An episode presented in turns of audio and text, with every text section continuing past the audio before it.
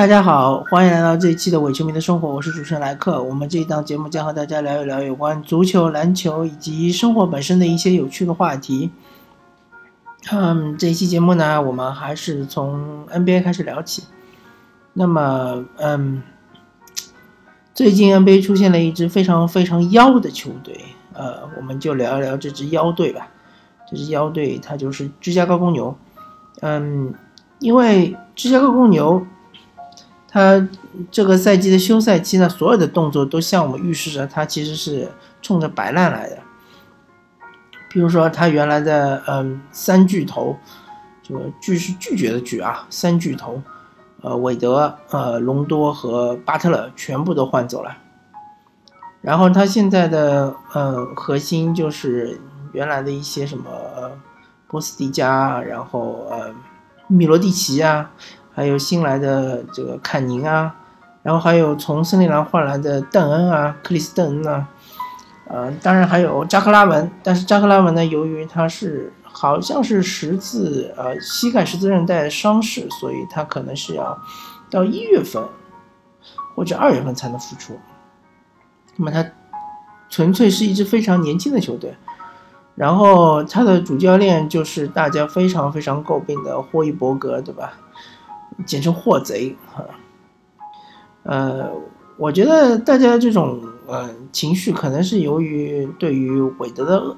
韦德的一种热爱吧，因为韦德当时去了公牛，呃，大家认为公牛可能会有一番作为，没想到最终就是仅仅是以东部第八的身份进入了季后赛，将将进入季后赛，然后呢？开了个非常好的头，是在客场二比零领先凯尔特人，但是呢，隆多由于受伤，所以导致最后是被连扳四局，呃，二比四被横扫。那么，对于这支公牛队来说，呃，他明显是这个赛季冲着培养年轻队员，然后去呃争取一下这个明年的状元，呃，东契奇应该是。明年的一个呃非常非常有天赋的一个呃东欧的小伙子，那么所以说他这个前二十场比赛还是呃二十场比赛左右吧，基本上好像就赢了三场，而且中间有一个十连败，这个是其实比较符合预期的吧，或者说大家都是呃欣然接受的，没想到啊，没想到。啊，当然，在这个今年呃赛季的训练营发生了一些呃小插曲，那么就是米罗蒂奇和那个波斯蒂波斯蒂加这两个人就是干了一架，然后就双双受伤嘛，然后都就是要休战一段时间，这个被认为是一种内乱，对吧？被认为是整个团队呃分崩离析的这种前兆，然后这两个人。就被大家戏称为“打架双兄弟”，呃，打架兄弟或者说是热血兄弟。啊，没想到这热血兄弟复出了之后呢，公牛竟然迎来了一波四六连胜，而且这波六连胜其实呃含金量也不低，啊，赢了好几支这个季后赛球队，这确实是令大家大跌眼镜的，嗯。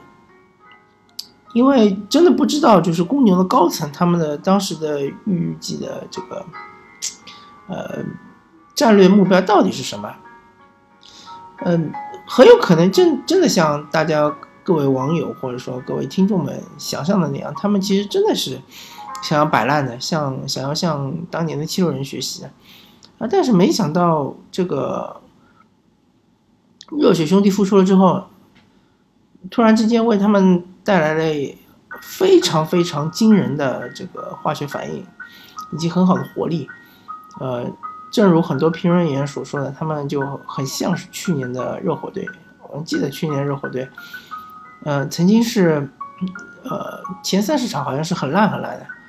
呃，基本上是排名倒数第一还是第二的。然后突然之间一波十三连胜。然后整个赛季就是差一点点就打进季后赛，好像是差了一场比赛而已。嗯，所以说公牛队他的呃这种变化是非常令人欣喜的。那么呃，仔细分析一下呢，其实呃，说简单也简单，因为公牛队他之前呢没有米洛蒂奇和没有波斯蒂加这几场比赛里面，他们的头号得分手应该是他们的新秀马尔坎宁。呃，但马尔坎宁作为一个中锋，他其实手上没有球，然后呢，他因为是个新秀，所以他的本身的这个波动性也很强，导致整个公牛队他的得分能力是非常非常不足的。基本上场均才就九十几分，应该是整个联盟就是呃，不管是从百回合进攻数据，或者说是从场均得分来说，都是垫底的。当然，呃，相对来说他们的防守还可以，就是说他们也能够把对手啊压制在九十几分，也许是一百分。但是他们还有一个非常致命的弱点，就是他们打关键球的能力非常非常差。他们好像有五场还是六场比赛都是五分之内输的，嗯，还有好几场比赛是被对方呃绝杀的。我好像看过一场比赛是公牛打，嗯，哪支队来着？我对手忘记了，但是这个最后一个绝杀的镜头我印象非常深刻，就是对手一个冲击篮下，然后篮下就没人了。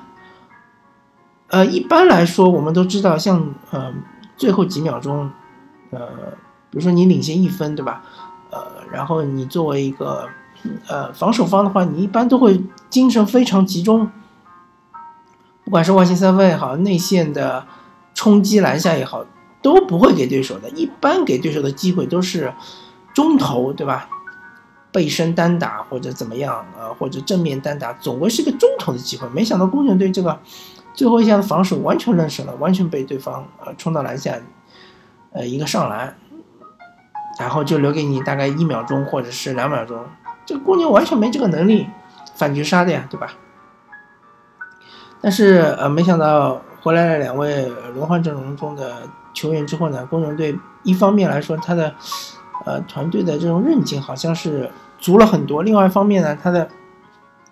这个得分能力是强了非非常多，基本上场均好像要多得十几分，就意味着他即使这六连胜的这六场比赛，好像场均差不多是能达到一百一十分，或者可能不到一点。那这就非常了不起了，能达到一百一十分的话，其实相当于是整个联盟呃得分可以达到前五的这样一个水准。所以说。嗯，这就是我们大家一直说的一种神奇的化学反应，对吧？虽然说你说米罗蒂奇和波斯蒂加这两个人能有多大的名气，能有多大的能力，不见得。嗯，但是他们很适合这个体系，所以从这个角度来说，我们也应该是比较呃尊重或者说比较呃赞叹于这个霍伊伯格他的执教能力，他确实是有两把刷子的。不是说他，呃，完全是一个来骗钱的，或者说说他完全是没有能力，是一个呃一肚子都是稻草，对吧？不是一个草包，嗯，这个完全是一种误解，对吧？霍伊伯格他当时在 NCAA 也是打出名气来才来 NBA 的，但当时给他的阵容确实是太过畸形，对吧？隆多不能投。没有，没有这个投射能力，呃，那个韦德他其实也没有投射能力啊，对吧？三分球也不是他的习惯的一种打法，呃，巴特勒还可以，但是巴特勒的三分球也不是特别准，所以你说这确实是有点勉为其难，对吧？让他们，嗯，核心三人是这种样子的三个人，确实是有点勉为其难。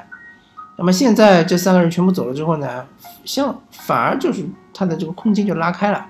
虽然说那个小洛佩兹他是没有投射能力，对吧？但是他作为主力中锋，他在场上时间也不是特别长。而马尔卡宁他相对来说，他的投射能力就很好，很能拉开这个空间，对吧？再加上这个替补这个热血，呃，热血二人组，嗯。热血兄弟，他们其实，在六连胜之之中，场均可以贡献四十几分，这四十几分确实是比较要命的。一般来说的，呃，一一个好板凳，对吧？我们说一条好板凳，板凳上的一些队员加起来平均一场比赛能够贡献个总的贡献三十几分，其实就是差不多了。但他们两个人就能贡献四十几分，确实是非常非常的可观。那么就是说明这个公牛队的这个板凳得分一般都是能超过对手的，那就给对手压力非常大，那你就要主力得分就要就要把这个失分给填坑填回来。嗯，所以不管怎么说吧，呃，我相信，嗯，如果是出于出出于现在这种状况的话，公牛队的高层无论如何是没有办法继续摆烂了，对吧？那么，而且正好你手上也有一些年轻的队员，像克里斯邓恩啊，像是这个到时候扎克拉文回来了，还有马尔卡宁啊，这一批年轻的队员，如果他们能是在胜利的这种范围里，呃，这种氛围里面，呃，成长的话，当然是更好了，比起像七六人之前那种一直输输输输输这样的氛围，肯定还是胜利的氛围比较好。所以，呃。不管从任何的角度来说，嗯，都是应该是呃更倾向于赢球，对吧？呃，多赢球，然后嗯，多让年轻的队员能够呃成长，对吧？呃，这才是公牛队真正的财富。当然，米罗蒂奇和波斯蒂加这两个人呢，其实啊，米罗蒂奇呃相对来说年纪也有点偏大。他应该是我没记错的话，去年应该是二十八，那么今年应该是二十九，有可能二十九还不到点。啊，波斯蒂加好像还可以，不是特别老。这两位呢，其实留在队内辅佐一下年轻人，其实也是可以的。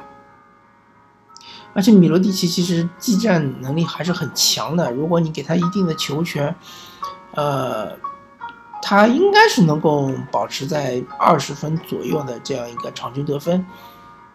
毕竟人家也是打过很多年的这个国际篮联的比赛，对吧？也是有丰富的国际篮联的经验。虽然说 NBA 的经验是比较弱一点。那么，呃，芝加哥公牛如果是摆脱了这样一个垫底的地位之后呢，嗯，现在看来，东部的话相对来说，嗯，是争夺这个，嗯，状元的。班底就只剩下像这个亚特兰大鹰，对吧？亚特兰大鹰他还是相对来说还是都是一些年轻队员在打，他可能对于成绩的追求不是特别的高。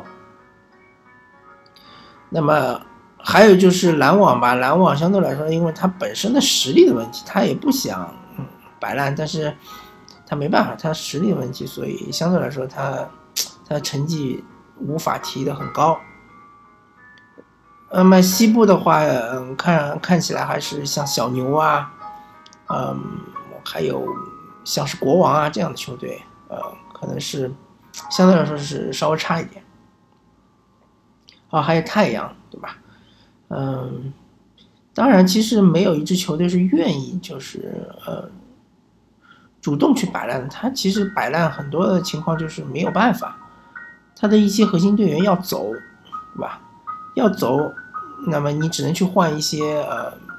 有潜力的资产回来，比如说是选秀权啊，或者是年轻队员啊，对吧？